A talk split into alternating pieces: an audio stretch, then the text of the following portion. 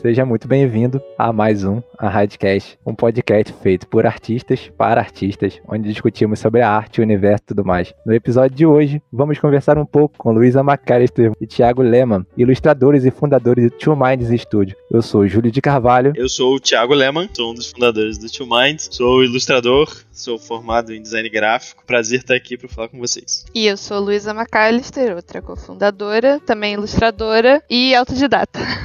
Bem-vindos, galera, podcast. Primeira vez aqui, vamos voltar com certeza. Já sei que o papo vai ser bom. Obrigado aí por separar um tempo para falar com a gente. Vamos começar direto ao ponto. Para quem não conhece, já tem muita coisa sobre vocês na internet. Fala um resumão aí pra gente começar o podcast. Quem são vocês? O que vocês fazem? O que vocês trabalham? Pode começar. Nós somos uma dupla, um casal, né? É, somos só nós dois no estúdio, apesar desse nome Two Mind Studio, somos só duas pessoas. Essa semana, inclusive, a gente fez 10 anos de estúdio. É, foi ontem. Cara, parabéns, parabéns. Primeira mão, parabéns. Primeiro, fui primeiro, fui primeiro, sinto a inveja. Obrigada. Muito obrigado. a gente tem aí algum tempo de estrada, 10 anos que a gente atua comercialmente aqui somos brasileiros, né? E muita gente tem essa dúvida. A gente é brasileiro e a gente mora no Brasil. A gente originalmente é do Rio de Janeiro, a gente está agora situado em São Paulo há alguns anos. E a gente tem alguma experiência aí com o mercado de publicidade, de jogos, de livros também, de carta. A gente já trabalhou muito no mercado nacional. Hoje em dia, principalmente, trabalhamos para fora do país, principalmente focado no mercado de jogos. Hoje em dia a gente já não faz tanta publicidade. E nossa especialidade é isso, é ilustração para o mercado de jogos. É o que a gente tem feito, é o que a gente se especializou ao longo desse tempo e que gostamos de fazer. não só fazemos como apreciamos fazer, de fato. Como é que é trabalhar em casa? Rola uma competição em casal, assim? É, em casa e em casal, né? Vocês trabalham juntos esse tempo todo. Como é que é trabalhar? Rola uma competição? Vocês já integraram isso bem? Cada um faz uma coisa? Como é que é isso com vocês dois? Que eu conheço, acho que só o pessoal da Magbug Studios que estudou comigo, que trabalha em casal. Como é que é? Como é que uhum. rola essa, essa divisão de tarefas? Ou rola uma competição? Como é que é? Pra gente trabalhar em casal foi sempre uma coisa muito natural, porque a gente não fazia a, a mesma tarefa, né? No caso, o Thiago ilustrava e eu pintava. Então, eu sempre dirigi ele no desenho e ele sempre me dirigiu na pintura. Foi uma coisa muito de cumplicidade, assim. A gente cresceu bastante, um dando opinião na arte do outro e criando um estilo juntos, né? Porque o Two Minds, ele, ele é multifacetado. Ele tem o meu estilo, tem o estilo do Thiago, o estilo de nós dois juntos, em que eu desenho, ou que ele desenha, ou a gente mesclado. Então a gente consegue alcançar vários resultados muito diferentes. Então, pra gente sempre foi muito tranquilo, assim. Nunca teve problema trabalhando junto. E em casa, acho que as coisas foram meio parecidas também. Cada um pegou um tipo de tarefa para fazer e assim vai. Não tem nenhuma briga nisso. Né? É, foi um, é assim, também vale lembrar que a gente teve um longo processo de adaptação aí, como a gente disse há pouco tempo. É. A gente fez 10 anos, anos juntos agora, então já começou numa coisa, tipo, trabalhando no quarto na casa dos pais, e aí com o laptop meio pendurado no sofá, e aos poucos foi evoluindo pra gente ter nosso espaço, a gente se mudou, ter nossa casa. Hoje em dia a gente tem o nosso estúdio dentro de casa, que facilita, né? Tipo, não tem ninguém gritando, chamando o tempo inteiro. É uma coisa que realmente já é um espaço profissional que a gente criou para poder ter uma qualidade de trabalho boa dentro de casa, sabe? Então, Isso. a gente desenvolveu essa dinâmica, essa estrutura, não foi do dia para noite, mas, enfim, é, hoje em dia a gente gosta bastante, assim. Tem uma curiosidade que bateu aqui agora, é vocês trocariam esse, esse, essa rotina que vocês têm hoje por qualquer emprego numa empresa dos sonhos hoje em dia? Ou você acha que, cara, meu sossego, a minha paz, a rotina que eu criei, trabalhar para mim ainda não tem preço? Eu não consigo me ver trabalhando fora da estrutura que a gente tá. Eu, eu sinto que a gente tem muita liberdade, eu gosto de poder estar com os nossos gatos, ter a nossa rotina. E como tudo é muito globalizado hoje em dia, a gente tem oportunidade, oportunidade de trabalhar com outros artistas e outros estúdios e tudo daqui, sabe? Então, não sei, talvez para algum projeto específico por um tempo, mas eu não consigo me ver trabalhando fora, assim. Tiago, eu não sei. É, eu acho que a gente, ao longo desse tempo, a gente já teve algumas experiências. Eu até trabalhei é, um período, um pouco mais de um ano, alocado numa empresa é, como, como concept artist. E a Luísa permaneceu trabalhando de casa, mas aí eu tinha uma vida dupla de trabalho, tipo, trabalhava lá e ainda mantinha o trabalho do estúdio. Assim, eu acho até interessante interessante. Acho que nunca diga nunca pra esse tipo de coisa, porque, sei lá, daqui a cinco anos a gente pode estar com outra mentalidade. Mas a princípio, considerando o momento atual, não. Eu gosto muito de trabalhar em casa. Eu acho que a gente tem uma disciplina muito boa e um espaço legal para home office. Eu é, acredito que traz mais uma qualidade de vida, tem a ver com o nosso perfil. Assim, eu, dificilmente eu trocaria isso. É, bacana, bacana, bacana. Eu acho legal porque eu trabalho em casa já há bastante tempo. E, cara, às vezes eu fico assim, cara, não sei como me adaptaria. Eu já trabalhei dentro do estúdio e eu lembro a correria e como era ineficiente o meu trabalho devido a aquelas coisas que acontecem em estúdio, né? A galera brinca, a galera zoa, aí tu tá trabalhando, aí o cara vai te enviar o arquivo, aí o cara te envia uma foto pelada. tu, cara, como assim? Tu abre é. assim o PDF, tá lá o nome, trabalho pro Júlio. Tipo, aí você tem que trabalhar em cima do trabalho dos outros e tá. Abre no meio do estúdio, tá o cliente, tem uma foto de alguém pelado, tipo, uma é. montagem. Cara. É, eu acho que trabalhar em casa tem. Tipo, se você é uma pessoa que tá disciplinada, assim, você otimiza muito o seu tempo. Então, é, tipo, às vezes 4 horas, 5 horas de trabalho é muito, rende muito mais que você 10 horas dentro de uma empresa. Porque a empresa tem a reunião, tem o cara que chama, tem a cadeira, tem o horário do almoço, tem... e em casa você tem um. E o trânsito, né, também. Pra é, chegar tem, na empresa. Tem o dia que chove, tem o aniversário de fulano, não sei o quê. Então, assim, você acaba é, eu sinto que em menos tempo em casa a gente é mais produtivo do que às vezes um dia inteiro alocado em algum lugar, sabe? Mas sim, eu também sim. acho que é o perfil de cada um, né? Tem pessoas que, tipo, falam que nunca conseguiriam porque não conseguem focar. É, se, se focar dentro de casa. Começa a jogar videogame, mexe com cachorro, não sei o que, e nunca consegue trabalhar. É, é. Eu, por exemplo, se não puder toda hora parar, fazer alguma coisa assim, eu fico doido. Eu fico doido se não puder esticar as pernas. Assim. tem, tem horas que você para na frente do computador e dá aquela travada assim, aquela coisa assim de cara, isso não tá ficando bom. Você sai, levanta e vai fazer alguma coisa. Se tivesse algum. Eu já tive, né? É, alguém em cima cobrando, cara, tá fazendo o que fora do computador? Senta lá, que tá trabalhando. Sim. A coisa assim, você vai lá fora, respira, pensa, conversa com alguém, aí você fala, putz, era isso que eu precisava fazer. Olha aqui, cara, um trabalho de isso aqui que eu tô fazendo, cara. Ah, faz isso aqui, isso aqui. Já deu outra visão. E aí você vai lá, taca a cara. Mas pra mim, pra mim funciona, entendeu? Acho que eu sou mais ou menos igual a vocês. eu acho importante, assim, porque a gente faz isso e eu não queria passar a ideia de que, tipo, isso é o melhor, isso é o certo. Ah, não, não. Acho que. Mas é o melhor, é o melhor, mas é o melhor. As pessoas têm. É.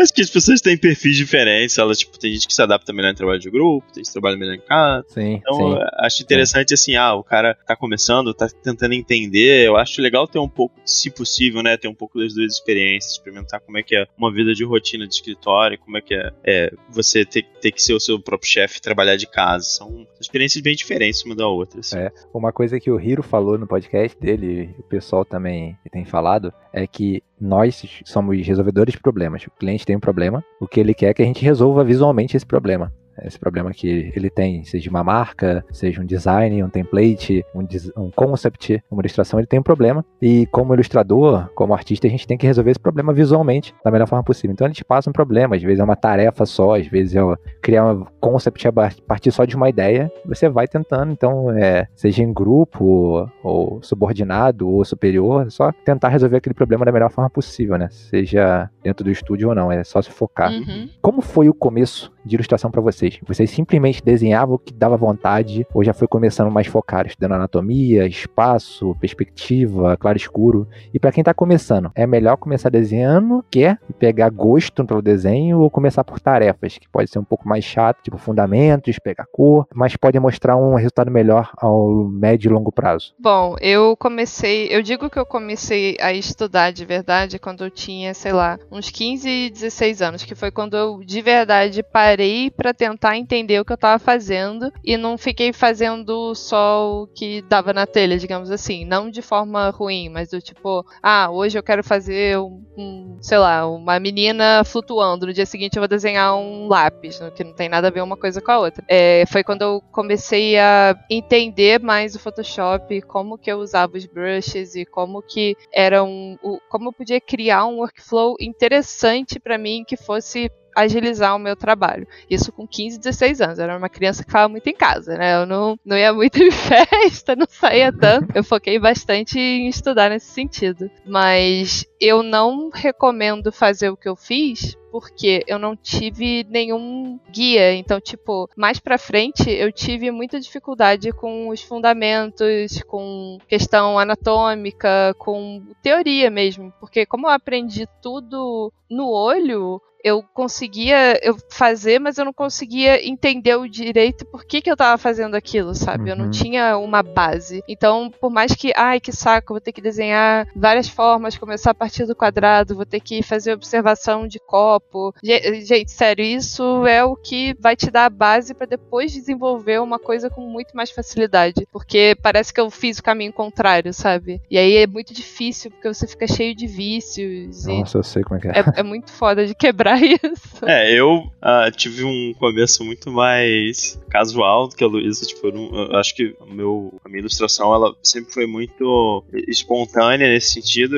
A, a, minha prática de técnica veio muito de uma vontade de produzir. Então eu sinto que a minha, a minha origem como ilustrador, digamos assim, veio muito mais é, de tipo, cara, eu quero desenhar o que eu gosto, eu gosto de fazer personagem, gosto de fazer bicho, eu vou, eu vou botar a cara para fazer isso, do que um desejo de tipo, pô, eu quero ser um puto ilustrador, deixa eu aprender aqui como é que é a técnica, deixa eu aprender luz e sombra anatomia. Acho que é, eu me motivei mais pela paixão de fazer coisas que eu gostava de fazer, e aí me vi obrigado a aprender é, é, os fundamentos para que eu pudesse melhorar, do que tipo, putz, deixa eu dominar os fundamentos, que aí sim eu vou fazer coisas boas, entendeu? Mas eu, eu tenho o mesmo problema que a Luísa, causa disso, que é uma questão de uh, quando você já está muito tempo envolvido e aí você começa a produzir e aí começa a pintar trabalho e você quer pagar conta e você já está ali no meio do mercado, é muito mais difícil você revisitar esses fundamentos e, putz, eu tô há cinco anos desenhando, agora eu vou ter que voltar lá atrás para pegar, para corrigir esses meus vícios de perspectiva, é bem mais complicado, assim. Então, se eu pudesse sugerir alguma coisa que você perguntou, acho que teria que ser um misto dos dois, é você tentar aprender a técnica, é, nunca nunca perder de vista a questão técnica, mas de repente aplicando sempre a uma parada que você tem tesão de fazer, para não ficar aquela. Coisa chata. é, não virar uma coisa chata. Você não, não quer fazer um trabalho de um robô. Acho que todo artista tem, tem um pouco dessa coisa de paixão também. Então, é, mas negligenciar totalmente pela, a, a, parte técnica pela paixão pode gerar uns percalços aí que depois é mais difícil de corrigir, sabe? Nossa, gente, se não fosse o coronavírus, eu ia dar um abraço em vocês por causa que eu tô aqui achando que era só eu. Eu tava chorando aqui. Achei que era só eu. então, assim, não, faz, não cometa o erro da gente, gente. Se vocês começaram agora, por favor, pega aquele copinho, faz um claro escuro, bota a luminária, faz um claro escuro, estuda a composição, não faz igual a gente, por favor. Exatamente. É, esse aprender na unha é complicado. Mas eu, eu, vejo uma coisa que a gente conversa bastante, eu, Luísa, também, é que é, a verdade é que hoje em dia você tem muito mais acesso a esse tipo de conteúdo, esse tipo de informação. É. Tipo, tem. É, é, escolas maravilhosas aí, super disponíveis, com várias plataformas digitais para você aprender, é, aula que é com professor ao vivo, aula gravada. Então, tipo, hoje em dia você tem um leque de opções muito maior. Nessa época você tinha, sei lá, um curso do escolisme que era uma grana. Demorou pra ter Demorou. também. DVD na Nomon. DVD na Nomon. E era em dólar. Isso. E mesmo assim demorou. DVD, cara. DVD. Olha só, quem não sabe o que é DVD aqui, pesquisa no Google. Google, olha só, a gente só tinha isso, a gente só tinha DVD. Pois é. Hoje em dia o PC nem tem entrada de, de disco, tá ligado? Mas, tipo, na época não tinha nada disso. Era assim, aquela, aquele papo de velho, né? Era tudo mato. Mas era mesmo, tipo, era muito difícil a gente ter acesso a esse tipo de informação. Então, ser autodidata, você acabava ficando muito preso entre, tipo, pô, ou eu pego estudo por conta própria, ou então eu vou lá fazer, sei lá, belas artes, que parecia muito fora dessa coisa, tipo, pô, eu quero fazer, sei lá, personagem carta de Magic. Pô, vou lá fazer belas artes, não tem nada a ver, entendeu? Então, foi uma época, quando a gente começou que era um pouco mais é, nebulosa, assim, de, de encontrar o caminho. Eu acho que hoje em dia você tem muita informação, você tem muito, muitos artistas disponíveis, muito acesso, muitos podcasts, sabe? Então é mais rico, assim, mais fácil de se informar. Eu acho que o grande problema hoje é filtrar a informação que a gente tem para você saber se aquilo vai agregar alguma coisa para você, porque eu vejo que acontece que tem muita gente que não sabe do que tá falando, ensinando ensinando, mostrando. YouTube, né, cara? YouTube a gente é. tem muita gente que. O Hiro deu um exemplo aqui. A menina estava desenvolvendo o estilo baseado em coisas que a amiga dela estava falando. e aí ensinando a gente, ensinando todo mundo a desenvolver estilo através dos Tipo, cara, é, é, é, totalmente amador, entendeu? Na nossa visão, nós estamos no mercado há bastante tempo, a gente percebe que isso é totalmente amador e que isso é extremamente perigoso. Quanto mais pessoas isso alcança, isso é extremamente perigoso porque o iniciante está perdido, né? Sim. É, então, para quem não sabe para onde vai, qualquer caminho serve. Sim. E o iniciante fala, ah, beleza, eu vou fazer isso. Vou perguntar meus amigos aqui no grupo do WhatsApp, o que, que eu tenho que fazer? é, acho que como qualquer fonte de informação, a, a coisa que você vai estudar é legal você, você entender as credenciais. Tipo, pô, o Hiro tem o curso dele, ele é um puto professor. Você vai atrás do Hiro, você encontra é, muito dos trabalhos dele, você vê que é um cara conceituado. Então, então tipo, você tem outras escolas como a, a Unhide, você tem é, escolas como a Revolution. Tipo, você consegue ir atrás disso e entender quem são essas pessoas. Até mesmo professores é, particulares, assim, você consegue ir lá e ver, tipo, pô, o que, que esse cara fez? É, será que ele pode me passar uma informação legal, que, que é consistente? O acesso à informação também traz isso, né? A gente tem que consumir de forma consciente, senão a gente se sabota, né? Tipo, vai seguir qualquer canal de YouTube perigoso, sem, sem é. verificar antes é meio é perigoso, assim. Então, uma coisa que eu tenho feito para mim estudar também, é para que eu continue estudando, é que eu, às vezes, o cara não trabalha na área, não é uma coisa assim, ah, cara é ilustrador de Magic, mas o cara tem um portfólio e ele é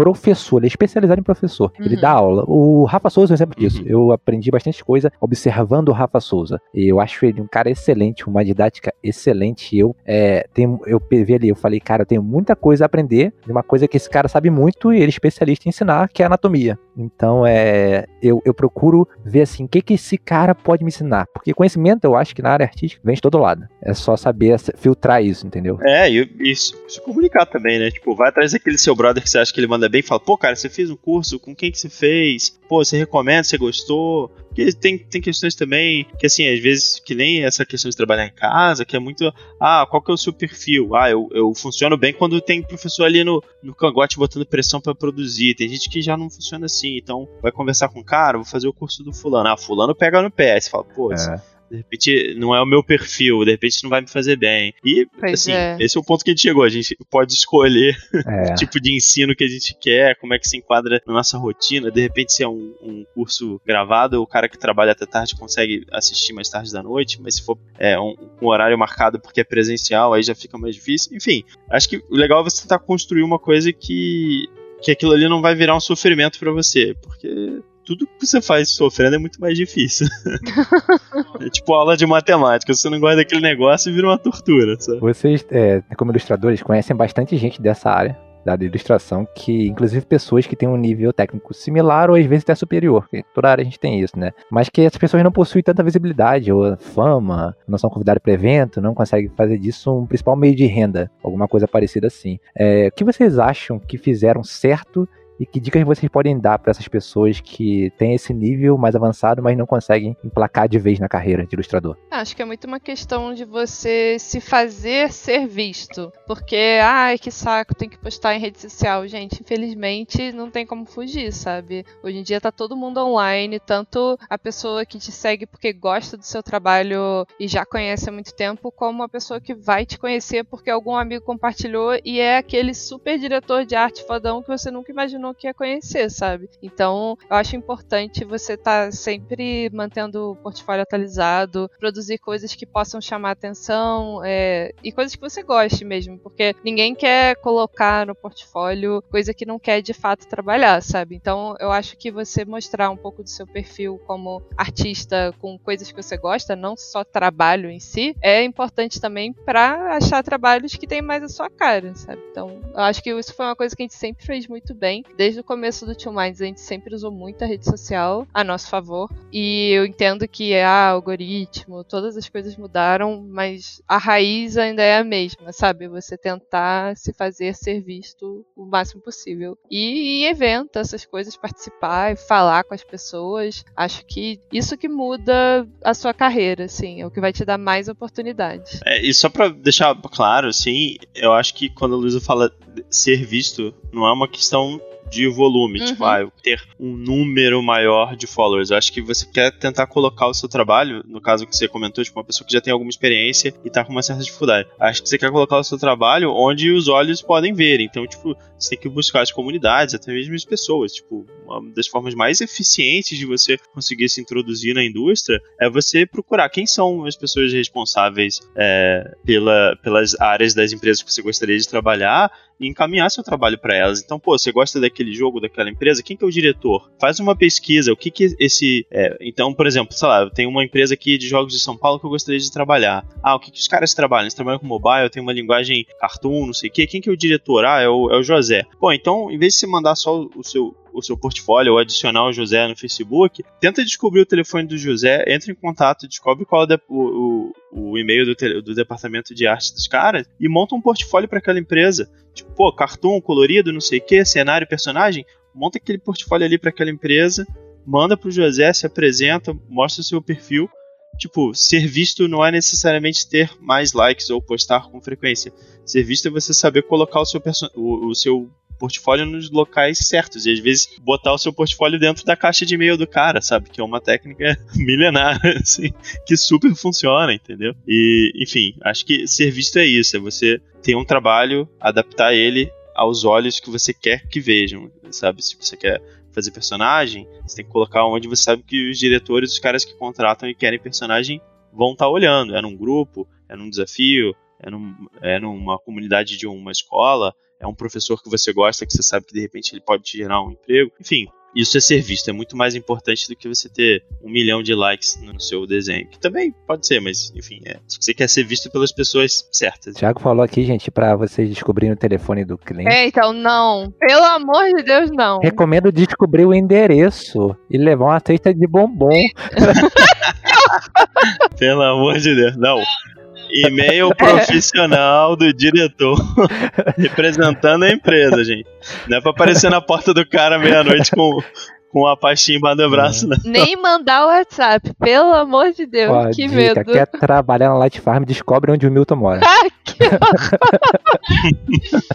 dica do Thiago. pesado, pesado. É, essa pergunta não estava na pauta, eu resolvi fazer porque eu acho interessante. É que eu não vejo nenhum artista usando Google Ads. Vocês usam isso? Recomendo? Já viu alguém usando? Dá certo isso para divulgar o trabalho e colocar na frente daquele diretor de arte? Colocar assim, ah, ó, vou direcionar essa aqui a homens de 35 a 60 anos que trabalham na Califórnia, que tem interesse por jogos da Blizzard. Eu acho uma coisa super interessante, porque, gente, somos empresa. Olha, a gente nunca utilizou. É porque eu acho que, tipo, existe uma questão métrica de que quando assim, é, eu nunca pensei sobre isso, mas acho que, por exemplo, se você coloca o seu trabalho para ser divulgado através do algoritmo, ou, sei lá, pagando um ad, alguma coisa assim, cara, você corre o risco de, primeiro, atrair trabalhos e clientes que não são exatamente o que você quer, e segundo, você ficar um pouco overwhelmed com a quantidade de propostas, talvez. Então, é, eu, assim, eu entendo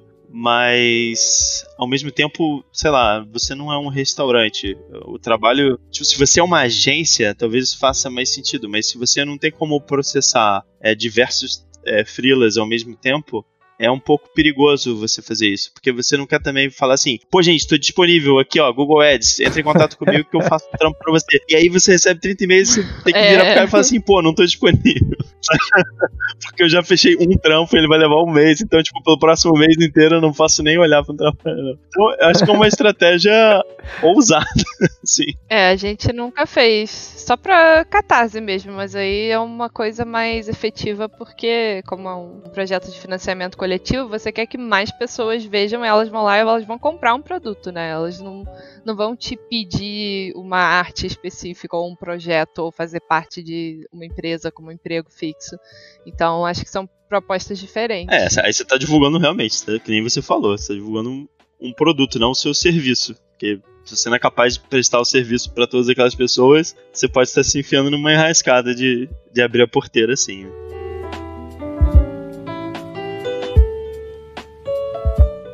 Como foi o primeiro trabalho para um cliente grande que vocês tiveram? E quais foram as maiores dificuldades que vocês tiverem? Como vocês aconselham um ilustrador conseguir o seu primeiro grande cliente? Aquele cliente que ele queria. Foi nosso primeiro trabalho grande. Eu, a primeira coisa que veio na minha cabeça foi quando a gente trabalhou com a Zombie, fazendo o site novo da, da Noninho. Ele era inteiro ilustrado. Ele tinha joguinhos dentro, as crianças podiam mexer. Então, todos o, o, o mapa inteiro ele era meio interativo. Então, você tinha que fazer tudo em camada separada, com o fundo preenchido, sabe? Você não podia fazer aquele bonequinho e ir atrás do bonequinho é só uma mancha, não, você tinha que fazer tudo. E aí a gente estava começando, fazem muitos anos isso. Estava começando e a gente ainda tá, o Thiago ainda estava em faculdade, eu acho, ou já tinha acabado. Acho que você estava em faculdade. É. E a gente esse trabalho ele demorou tanto tempo, porque ele veio em, em, ondas, né? Ele não foi tudo de uma vez, que eu lembro da gente viajar, tipo, ir para os Estados Unidos para ver minha família, e lá a gente levar o, o laptop para trabalhar nisso. Então, assim, foi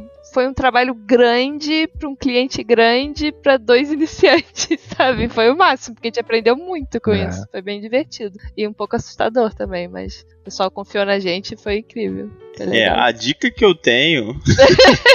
eu acho legal, eu acho que tem que fazer, tipo, a gente apanhou muito, mas aprendeu muito, assim. Mas eu acho que uh, é importante. Uh, a gente ter humildade, sabe? No sentido de que, pô, a gente pegou um trabalho super legal que exigia muito da gente. E eu acho que na época a gente era bem mais jovem, né? Isso foi, sei lá, nove anos atrás, uma coisa assim. A gente, quando ficava desesperado, a gente ia atrás do pessoal mais experiente para tipo, pedir uma ajuda, tipo, é, não assim faz para mim, mas tipo, ah, que, como é que você acha que eu faço? É... Quanto você acha que eu devo cobrar para esses caras? É, quanto que é um tempo que é, seria bem visto na indústria, tipo, você é, é, buscar ajuda de pessoas mais experientes para elas te darem, te mostrarem um pouquinho o caminho das pedras, assim. É, não tem vergonha nenhuma nisso, acho que é, faz parte, a gente como comunidade tem que se ajudar, e na época tiveram uhum. pessoas que ajudaram a gente com isso, é, que facilitou o nosso trabalho de ilustração, né? Ter todas essas informações, saber quem estava sendo pago de uma maneira legal, quem teria um tempo legal para poder produzir isso. Então acho que é, sei lá, minha dica é, é essa, tipo, não seja orgulhoso, você não precisa carregar todas essas questões nas costas. Ninguém nasceu ilustrador sabendo tudo de cliente, da porra toda. Ah, porra, vai lá, conversa com um cara que é mais veterano, de repente você nem conhece, pô, dá um approach, você fala, pô, tudo bom, sou iniciante, queria uma ajuda com essa questão aqui, se você puder me dar um minuto do seu tempo para ajudar. Claro, respeitando o espaço da pessoa, sendo educado, mas eu acho importante buscar ajuda e, e ver outros ilustradores e outros veteranos como parte da comunidade que você faz parte, se sentir confortável em buscar esse diálogo, entendeu? Uma coisa que a gente fez e, foi muito rico pra gente. É, assim. Portfólio, currículo, indicação. Qual é o impacto de cada um desses para o ilustrador? Olha, na verdade, currículo eu, a gente, nossa experiência é que. Nunca pediram. Mas a gente também nunca quis trabalhar numa empresa grande, assim. Eu imagino que, sei lá, é, eu vejo muitos ilustradores iniciantes pensando: não, estou construindo minha carreira para trabalhar na Pixar. Se o caso é esse, aí você tem que realmente prestar atenção na, na sua questão acadêmica, porque às vezes eles só vão conseguir te contratar se você tiver de fato um diploma. Eu sei que lá fora tem questões de que pessoas com diploma ganham mais mesmo, tem essa diferença de salário. Então, acho que tudo depende do seu objetivo. É, o próprio visa de imigração, quando a empresa quer te contratar, pô, esse brasileiro aqui manda muito, vou contratar o cara. Se você não tiver sua papelada em dia, se a empresa não conseguir comprovar para o país dela que você é um cara que é, é, é, relevante ali naquele mercado, e muitas vezes ela vai comprovar isso através de um currículo. Então, se essas são coisas que você almeja, é interessante sim você ter um currículo rico, né? Atualizado, comprovado, é, documentado certinho, assim. No nosso caso, a gente não é o que a gente buscava, a gente não queria ser contratado por uma empresa de fora, isso nunca foi parte do nosso planejamento. Então, a gente nunca se deu muita, nunca deu muita bola para isso e também nunca pediram, assim, dentro do nosso trabalho de freelance, ninguém nunca falou, pô, seu portfólio é muito maneiro, manda um currículo aí para ver se a gente vai trabalhar mesmo junto ou não, entendeu? É, isso nunca aconteceu. Agora, é a regra, aí eu, eu não posso afirmar. Nossa experiência que normalmente não é isso que o diretor quer. Normalmente o diretor quer um portfólio organizado, bem apresentado, com trabalhos de, de boa qualidade, sem ser muito extenso. Isso é, é, o que a gente percebe na nossa experiência. Surgiu uma curiosidade: por que vocês nunca quiseram lá para fora, mesmo com um portfólio bem legal? Por que vocês nunca tiveram vontade de trabalhar numa empresa e fazer carreira assim dentro de uma empresa? É, eu acredito, assim, eu sou americana, eu tenho família nos Estados Unidos e a gente já pensou nisso, tipo, há alguns anos atrás. A gente até chegou a ir lá. Eu lembro que o Thiago foi fazer o curso do Schoolism e eu já tinha feito. E no tempo que ele foi pro Canadá fazer esse curso, eu fiquei com minha família e eu até trabalhei com uma empresa que a gente fazia frila lá em Nova York, sabe? Então, é, eu não sei, eu acho que indo para lá nesse naquele momento, eu vi como que seria diferente a nossa vida, porque a gente é muito apegado aos nossos amigos e a gente é muito muito people person, assim, sabe? A gente gosta de estar rodeado. É brasileiro. Né? a gente é muito brasileiro, exatamente. Vocês são carioca? Vocês são carioca? Sim, somos cariocas. Tirando Luísa, né? Mas Luísa, Luísa é carioca ou americana? Sou, sou, sou, sou, os dois, mas sou mais carioca. Mais tempo de vida aí no Rio, né? Mas...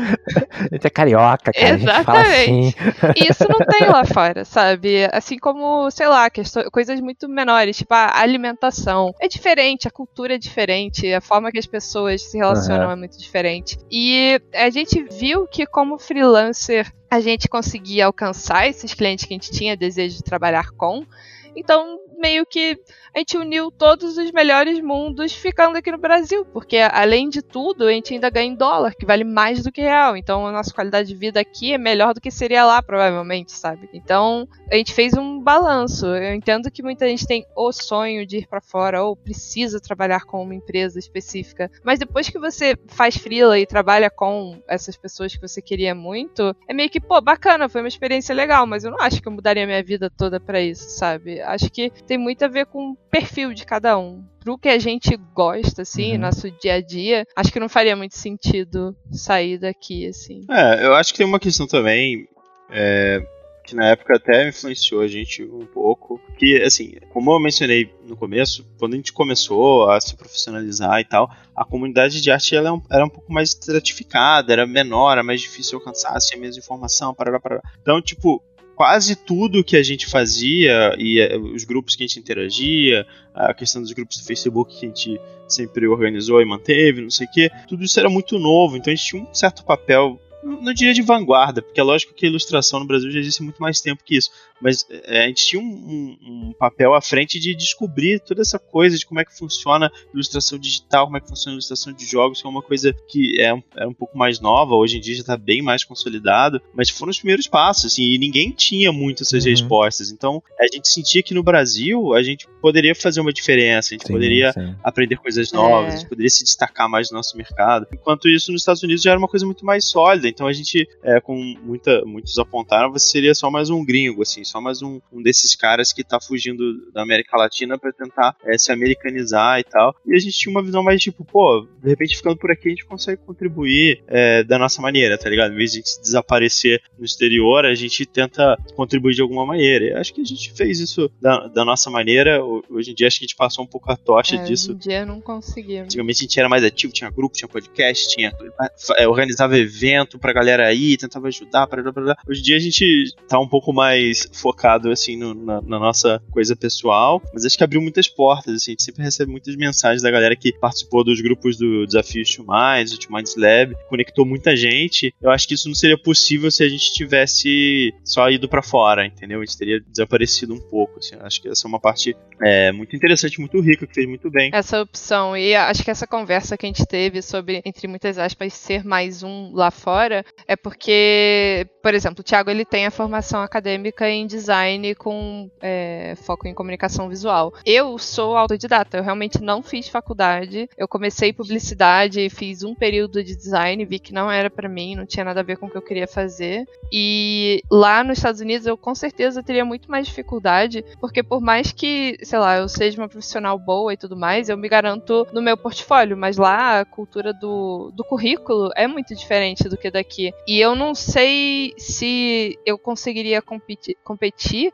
com outras pessoas que já têm o contato com a arte é, dessa maneira desde a escola, sabe? Por exemplo, meu pai, ele, ele passou a infância dele inteira nos Estados Unidos. E ele estudou numa escola em que tinham olheiros de faculdade para ver é, pessoas que iam para a faculdade de arte. Caramba. Então ele foi estudar no Pratt Institute a convite, sabe? Então, assim, ele fez. É, é, uma coisa completamente diferente da nossa cultura. Uhum. Ele já estava imerso, a faculdade lá é completamente diferente também. Então, eu senti um pouco de insegurança e não sei, talvez não fosse o momento para mim, sabe? E eu fico feliz que a gente tenha feito essa escolha. Eu gosto muito do Brasil e é legal você poder trabalhar para fora estando aqui, sabe? É um privilégio muito grande nosso. Eu Acho bacana. A arte é uma tradição de família. É. Bem legal isso. É, eu, eu, vi que você falou uma vez que seu pai era artista. Eu falei, caramba, que maneiro. É, isso é bem legal. É, eu acho que como tudo que a gente tem discutido aqui, eu acho que também é muito uma questão de perfil. Tipo, é, tem gente que tem um sonho, eu acho que é, se você tem essa vontade, porra, vai lá. Às vezes, tipo, você não precisa, só porque você vai morar uns anos fora, você precisa morar lá para sempre. Vai lá. É, com certeza. Tenha experiência, conheça o povo, Viajar. conheça o lugar, como é que é comer, como é que estão os amigos, sabe? E aí você pode gostar ou não. Talvez você fique alguns anos lá e você fale, pô, cara, não, de repente não é isso que eu queria. Eu, e aí você vai voltar, ou então não, pô, esse aqui é realmente tudo que eu quis. Não tem nenhuma derrota em ir ou voltar. Isso é realmente escolha. Às vezes a gente tem essa coisa assim, pô, o cara foi e voltou pro Brasil, por quê, né? Por que, é. que o cara voltou? Tipo, como se fosse uma derrota, Exatamente. mas não é nenhuma derrota, entendeu? é chato mandar um portfólio pra uma vaga, mesmo que o seu portfólio não se encaixe, é proibido. Mostra, ou então mostra boa vontade em fazer o trabalho. Tipo assim, eu não sei, não tá no meu portfólio, mas eu sei fazer. Aquela coisa assim. Olha, eu acho que essa resposta, essa pergunta, ela só pode ser respondida pelo diretor é. que vai estar tá lá recebendo. Entendeu? Porque eu acho que o cara ele pode olhar e falar assim: putz, esse maluco aqui nem viu a vaga, né? Ele só tá tirando todo lado. Porque esse aqui não tem nada a ver. É, porque o cara pode virar e falar, pô, eu quero trabalhar com o cara. Aí a primeira coisa que o cara me faz é ele mostrar que ele não sabe seguir um comando básico. Então eu não sei se eu quero trabalhar com esse cara. É, pode ser. Mas, dependendo da pessoa que tá lá do outro lado, a pessoa pode falar, pô, esse cara aqui perseverou. Mesmo sabendo que não era, ele veio, botou a cara aqui. Mas isso, isso tem, tem suas facetas. Porque, por exemplo, a, a Amanda do Madbook, ela volta e meia posta, ai gente, a gente tá precisando de alguém pra frila, ela dá exatamente todas as informações perfeitas.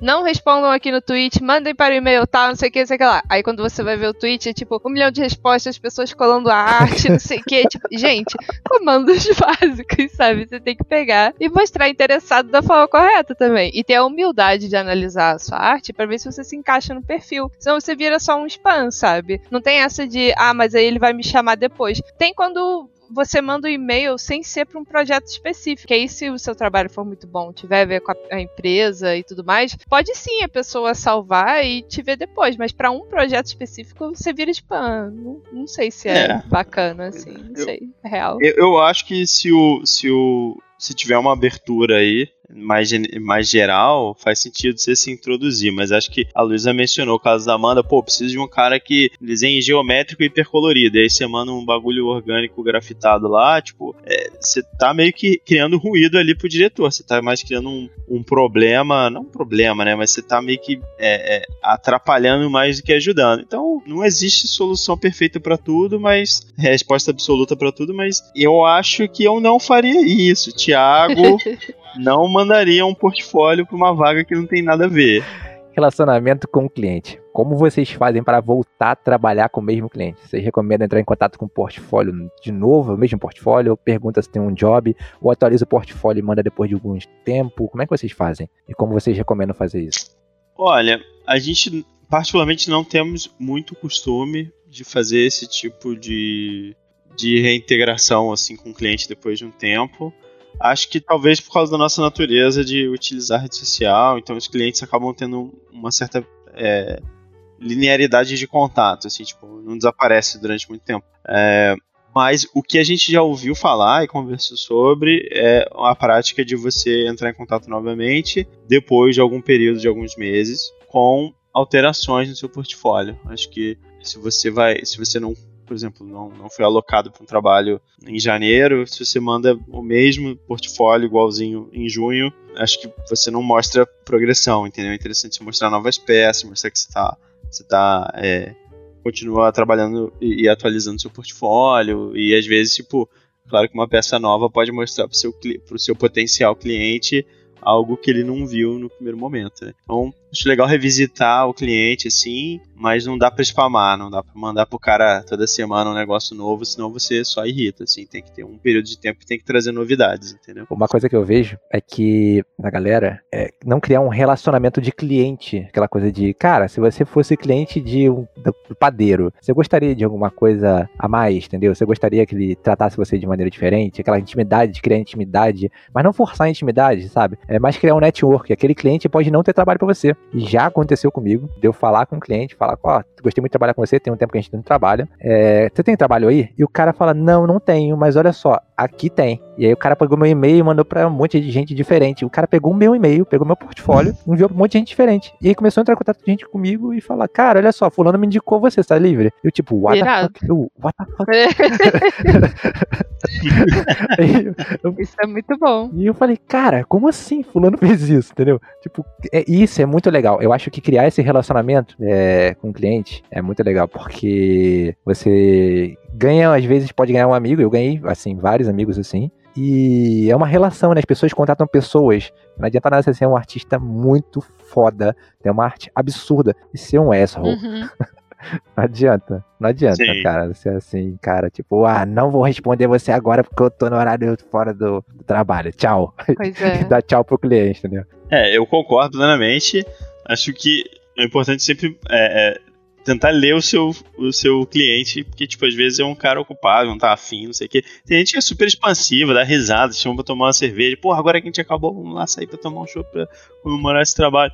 E tem outras pessoas que são um pouco mais, tipo, trabalho é um negócio à parte, então se não for trabalho, não, não, não me venha com papinhos, assim. Então acho que faz parte tentar ter uma leitura, assim, qual que é o perfil desse cara, pra você também não cruzar uma linha e, e às vezes é, manchar uma relação profissional tentando ser mais camarada do que o cara mostrou receptividade. Sim, entendeu? uma coisa que eu vejo também é essa questão do. Às vezes você não sabe é, o que o cliente quer. Essa coisa de mandou o trabalho e o cara fala, ah, tudo bem, não, não, não é isso que eu quero, que não sei o que. Mas acho que vale perguntar, tipo assim, o que, que você quer? Como você falou, a Amanda posta, tipo, ah, eu preciso disso, disso, disso. Aí o cara vai lá e posta o, trabalho de qualquer forma. Cara, acho que vale você tentar fazer. Se você tem tempo, tentar fazer aquilo. Tipo, ó, eu não sou, meu portfólio é diferente, mas eu me adapto a isso. Aí vai lá manda. Tipo, mostra aquela boa vontade que você falou, entendeu? De querer de querer entrar, isso desperta, né? Sim, que é uma coisa boa. Ah, sim, e mostra uma capacidade de adaptação também, né? Tipo, olha, eu sou, sou um, um profissional maleável, eu consigo me, lidar com situações adversas, isso é interessante também acho legal. Isso abriu uma, uma vaga para uma pergunta aqui, olha que legal. Generalista versus especialista. O que, que vocês recomendam hoje no mercado brasileiro e internacional? Acho que são dois mercados bem diferentes. Eu sinto que no Brasil você ser generalista é, abre mais portas, enquanto lá fora depende da área que você quer entrar. Porque tem empresas que contratam por especialidade. Então, é, eles vão do tipo, ah, você manja desse software específico, sabe? Então acho que é uma resposta meio ampla, assim, depende do foco que a pessoa vai ter pra gente ser generalista, ilustrador no caso, né, no início da nossa carreira foi incrível, porque trabalhar com publicidade foi uma das melhores coisas que a gente fez. A gente aprendeu muito com publicidade. A gente fez trabalhos com, com empresas grandes e a gente trabalhou com áreas que a gente não imaginava que ia fazer, sabe? Então, pra gente foi uma ótima escola, assim, sabe? Mas pra fora eu não sei. A gente foi, entrou lá fora como uma coisa especialista, sim. É, acho que concordo.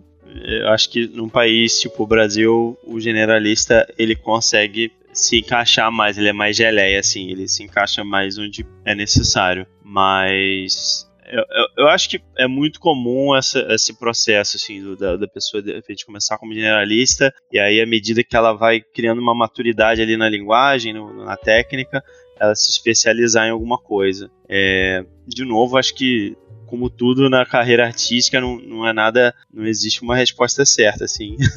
a, única, a única coisa certa é. no meio disso tudo é que você sempre vai ter que trabalhar muito para chegar em algum lugar. Então, assim, seja se generalizando ou especializando, acho que os dois têm suas vantagens e desvantagens, mas os dois vão exigir muito, muito suor de qualquer forma. Não, exige. exige. Eu, eu tô fazendo o caminho ao contrário. Eu Tô, comecei como especialista e agora tô abrindo mais vertentes para virar generalista, porque eu, eu fiquei muito triste é, de nunca ter trabalhado pro Brasil. Sempre todo mundo pergunta, cara, e aí, você nunca trabalhou em empresa brasileira? Eu falo, cara, tipo, eu nunca reparei isso. Eu só tenho cliente lá de fora. E eu falei, cara, isso é muito triste para mim, porque eu falei, cara, eu queria aumentar esse escopo, assim, tipo, ajudar, porque eu vejo que o meu trabalho, assim, eu, eu como eu encaro a arte, Eu tenho uma, uma questão assim muito pessoal. Eu falo, cara, eu queria ajudar a comunidade brasileira e tá essa coisa assim de podcast é uma dessas maneiras que eu arrumei de fazer isso. E tá fazendo isso de, tipo, tipo um curso pro Brasil, não fazer coisa gringa, é postar em português e ter trabalho e, mostrar, cara, olha só, você também consegue fazer isso ou alguma coisa que ajudasse, desenvolvesse. É, e eu vejo que, cara, meu portfólio não casa com nenhum com nada de publicidade. Eu me especializei em, em arte card game. e é o que eu faço, eu só tenho lá fora isso. Não tem mercado disso aqui dentro. E eu falei, caramba, cara, isso não vai acontecer tão cedo, a gente não vê, a pandemia veio com essa crise aí. Então eu queria muito, eu tô fazendo. E a maneira de eu fazer isso, já que eu não posso mudar o mercado, é virar generalista. Eu acho que cabe isso que você falou, né, Thiago? Cabe o que você quer fazer. Se você quer trabalhar lá para fora, quer ficar aqui dentro. Cada mercado é um mercado e os, deles, os dois são bons, pelo que eu tô vendo aqui com vocês. É, eu, eu sinto que é muito.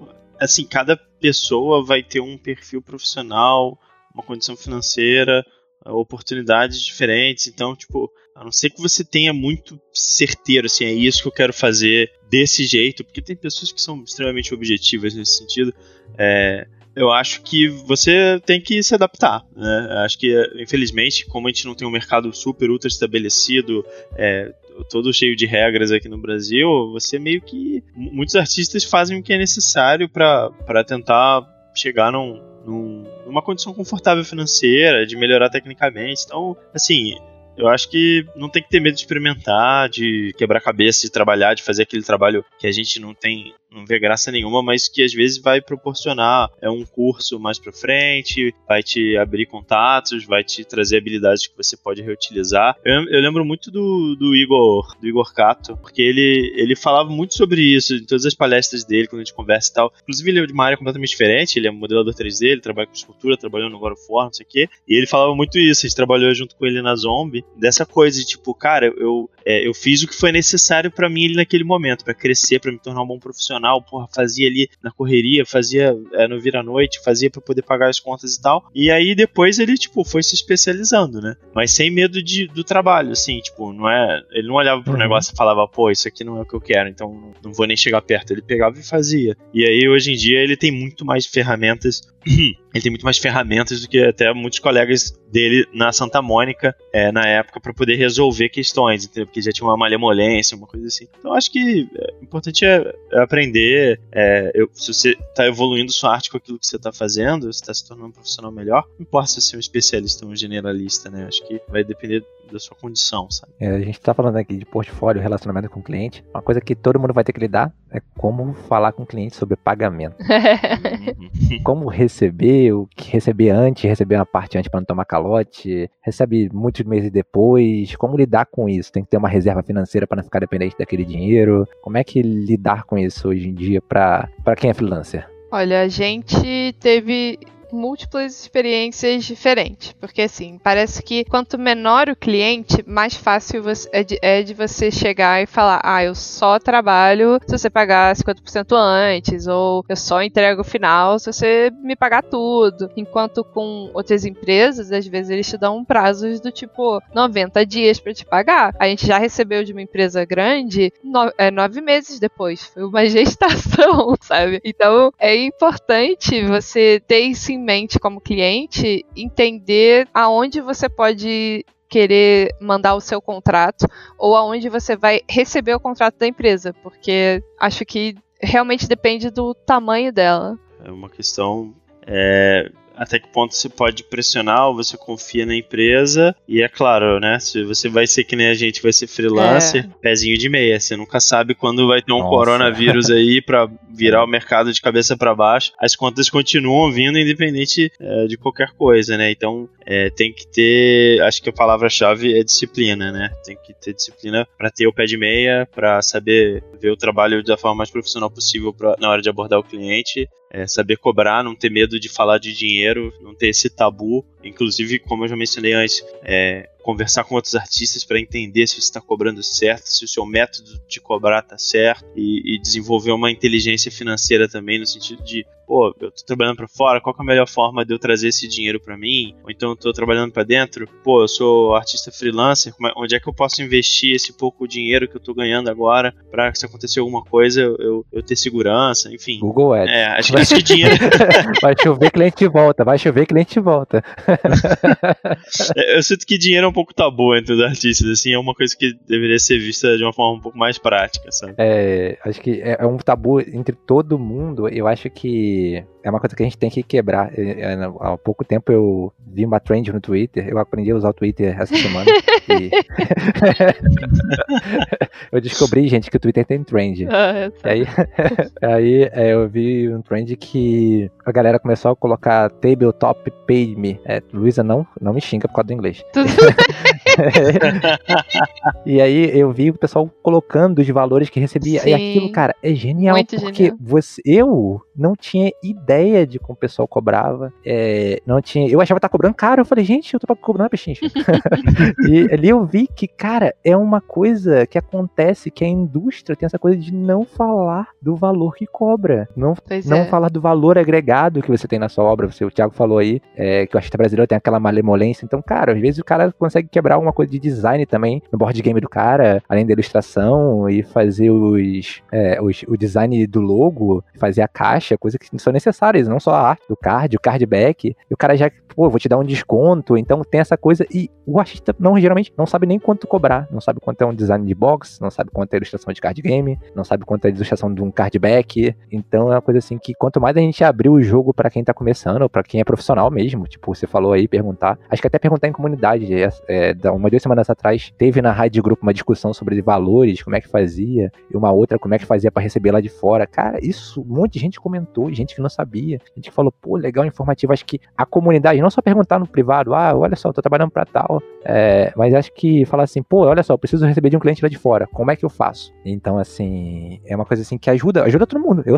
vejo, eu salvo todos os posts que eu acho para colocar é, minha barra de navegador é cheia dessas coisas que eu acho na internet e que eu acho que é legal, essa informação relevante de dinheiro, né? Até porque a gente tem que receber. Às vezes a gente chama alguém para trabalhar com a gente. Eu já chamei gente para trabalhar comigo, tive que pagar. Então, assim, é legal a gente ter essa noção e saber, porque porque todo mundo precisa recebia trabalho, né, gente? Quando a gente tinha o grupo, o Two Minds Lab, muitas das coisas que a gente discutia bastante lá giravam em torno de como que eu abro meu MEI, como que eu emito uma nota, como que eu cobro um cliente, como que é, eu recebo de fora. E a gente mudou como que a gente fazia as coisas por causa desse troca-troca, sabe? Então pra gente foi muito importante esse começo ter essa troca com outros artistas. Eu sinto muita falta de ter uma comunidade ativa, assim, porque a gente era muito ativo em cima disso. E até hoje em dia, o jeito que a gente rece é, recebe de fora, a gente mudou, sei lá, ano passado, porque uns amigos deram uma dica pra gente de um banco que fazia de uma forma mais prática. E de fato, tá sendo muito melhor, sabe? A gente não ia descobrir isso sozinhos. Então, acho que tem que conversar, sim. Acho importante. Sim, sim, sim. Inclusive, galera, a gente tá para receber aqui é, não posso revelar oh. spoiler, não posso revelar spoiler. A gente tá para receber gente aqui para falar é, sobre abertura de MEI, parte financeira. Se vocês quiserem ver isso, vai sair esse podcast. Se vocês quiserem ver isso, comenta no YouTube lá da Raid nesse episódio. Quem quer ver, pra gente ver qual é a recepção da galera, se a galera tá afim de escutar um podcast sobre isso, sobre finanças para artistas, como fazer para gerenciar o MEI, como abrir o MEI, como fechar em caso de necessidade que precise lá. Comenta lá pra gente saber, tá bom?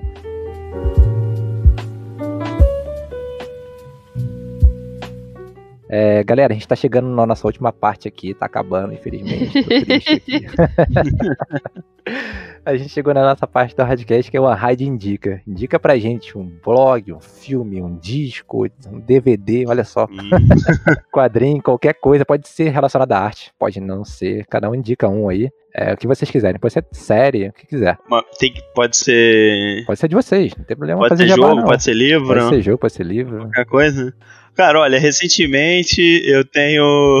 eu vou, vou, fazer uma recomendação meio estranha, porque acho que não tem nada a ver com o meu estilo, não tem nada a ver com o que eu faço. Mas é assim, recentemente, eu, com esse negócio de quarentena, eu tenho jogado muitos jogos e tal. E aí, tipo, eu peguei pra jogar o, o Destiny 2. E eu fiquei extremamente estupefato com os cenários super galácticos e, e a direção de arte do jogo com relação a cenários, assim. Eu super recomendo as pessoas procurarem material gráfico do Destiny 2. Acho que tem uma direção de arte incrível. Não tem nada a ver, porque eu só faço personagem hoje em dia e é um negócio completamente voltado pra ambientação e cenário, assim. O- Mas eu super recomendaria. Acho que foi a primeira coisa que me veio na cabeça. Acho que é, um, é bem interessante, assim, muito rico. O concept art desse, desse jogo foi do Jamie Jones, é cara. Você incrível. quem não conhece o Jamie É, Jones? é, tá ligado, né? Esse cara É, é, incrível, um gênio. assim. Esse cara é um gênio. Mas eu acho que eles fazem uma coisa muito interessante com a câmera, é bem cinematográfico, assim, Sim. tipo, você às vezes entra num cenário, você vê que é muito bem pensado o caminho que o jogador vai ver, as luzes, as sombras, onde é que estão os elementos, e aí de repente abre num um horizonte espacial com uma pirâmide galáctica voando, com um Sim, sol, não sei sim. o que, e não é cafona, né? Aquela coisa esquisita, assim, é muito, muito. Muito rico, assim, acho que é uma aula de, de storytelling e, e de environment design, assim, super. Inclusive estou atrás do livro para eu comprar o concept book do Destiny 2, porque ele já é um pouco mais antigo. Se achar, manda o link. Manda o link. Bom, em minha, eu vou recomendar um filme que a gente viu há pouco tempo. Ele não é tão recente, mas pra quem não viu, o Knives Out, que é incrível, ele é engraçado, ele, ele, ele não é um suspense, ele é uma, um filme investigativo, né? Eu não sei muito bem como classificar, mas ele, a fotografia dele é incrível, assim. É, ele é, um filme, ele é um filme de mistério, né? Eu, eu peguei aqui pra ver, o nome em português é Entre Facas e Segredos. O, em português é brega, mas é bom. É bom. É no final de 2019. Ele é muito, muito bom, é verdade. Muito incrível. Vale muito a pena. É, Vocês também ficam no filme falando, olha esse enquadramento, olha essa luz, que bonito. Sim, é natural. Sim. a, a minha esposa, a vida da minha esposa é um inferno, coitada. Ela não cala, eu não calo a boca vendo o filme, ela, coitada, sofre. É a maldição dos É, artistas. maldição dos cara. artistas. É, é, é assim, a gente tá se entretendo, a gente fala, cara, a gente não para de trabalhar. a, mente não pa- a mente não para. Não para mesmo. Chegou a nossa última pergunta. Qual o sentido da vida, do universo e tudo mais? Gente, Mano, ó, o sentido da vida atualmente pra gente aqui na quarentena é esperar um delivery de donut que a gente encomendou há um mês. há um mês. Caraca. Esse é o sentido da vida. É isso, fica a dica aí. Era, era aquela entrega, Thiago, ainda? Isso, ainda não chegou. Nossa! É até 23 horas, de acordo com o site. vai chegar, gente. Até o lançamento desse podcast vai chegar, acredito. Exatamente. Então o sentido da vida é É isso. donuts. É isso. Senhoras e senhores, esse foi Thiago Lema e Luísa Macalister. Muito obrigado Obrigada a por você. participar aqui. Muito obrigado. Gostei muito. Vocês vão voltar. Espero que vocês voltem. Galera, esse foi mais um Radcast. Tchau, tchau. Tchau, tchau. Tchau, tchau.